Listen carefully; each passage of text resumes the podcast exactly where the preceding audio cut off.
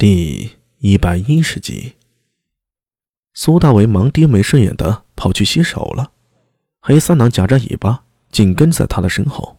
狄仁杰凑了过来，低声说道：“什么情况？这么大火气？说是没有能跟佛祖玉香。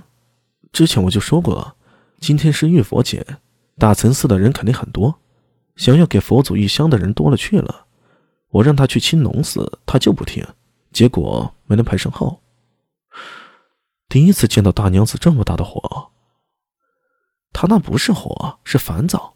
啊，对了，你的手里拿着什么呀？呃，这个。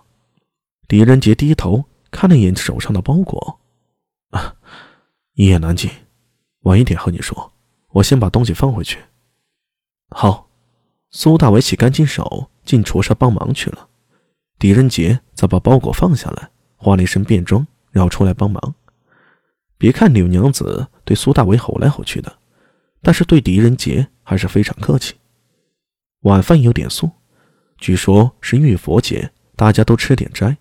不过狄仁杰觉得，可能是柳娘子回来晚了，没来得及准备，所以才会如此。素斋就素斋吧，其实也不错。反正狄仁杰也挺喜欢吃素的。至于苏大伟，这时候哪敢表示不满呢？乖乖的把晚饭吃完了。柳娘子和洪亮收拾厨舍，狄仁杰在房间门口正朝着撸狗逗猫的苏大为招了招手：“哎，大兄，有什么事儿？咱们屋里说。”狄仁杰一把将苏大为带进了屋里，给他倒了一碗水。今天抓捕情况如何？呃，有点古怪。怎么说？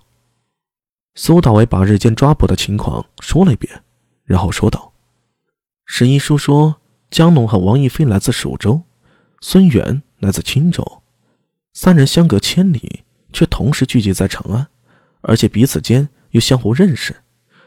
还有，万年县的不良帅马大为说，最近有不少牛鬼蛇神混进了长安里，我就觉得，是不是要发生什么事情啊？”否则，那么多亡命之徒跑来长安，又是何故啊？狄仁杰倒吸了一口凉气，轻轻的点了点头。听你这么说，的确是有些古怪。那你们打算怎么做？十一叔说，这个事情得有宪军发令，我们才好行动。不过呢，我们可以先设法打探消息，看看到底都有什么人。藏身在长安县里，还有那个江龙被我们扣下来了。等明日鬼叔那边有了消息，再设法联络马大伟，看看能否联合行动。啊，这倒是个法子。啊，对了，你今天跑去哪里了？狄仁杰蹙了蹙眉，把苏庆芳找他的事情说了一遍。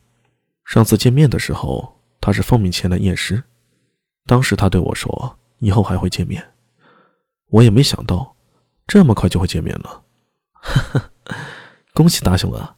该不会他是看上你了吧？说的什么话？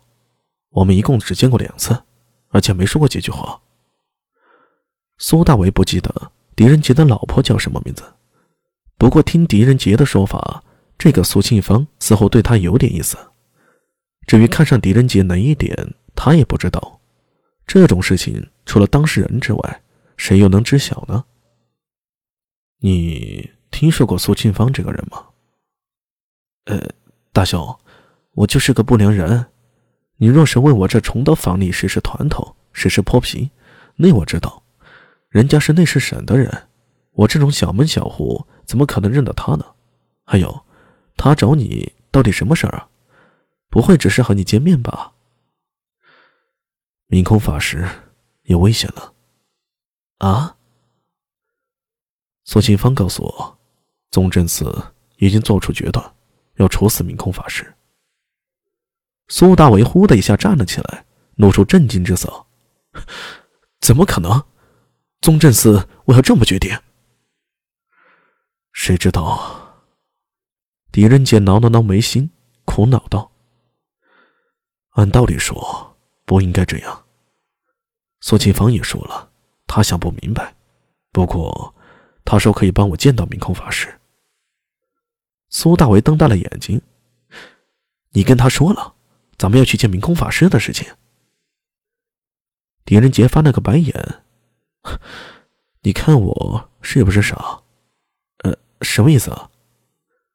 这种事儿我怎么会和他讲？我也和他不熟，是他自己说的。他说他知道我们在找门路，看样子周良那边可能已经暴露了，别再让他再继续行动了。还有，他对我说，明天晚上三通鼓前，让我在长安域外和他碰面。”到时候他会带我进长安域，和明空法师见个面。我也正在犹豫要不要相信。苏大为听了，下意识的蹙起了眉头。按照他的说法，女牢里已经换上类似神的人，守卫森严，你要怎么进去啊？对了，他给我了这个东西。狄仁杰说着，转身进了里屋。片刻后，他拎着包裹走了出来，摆放在桌上。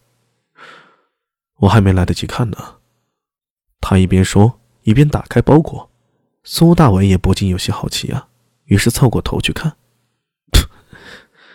等他看清了包裹里的东西，忍不住笑了出来：“大雄啊，他这是要你扮成女人吗？”狄仁杰的脸色这时候变得非常难看。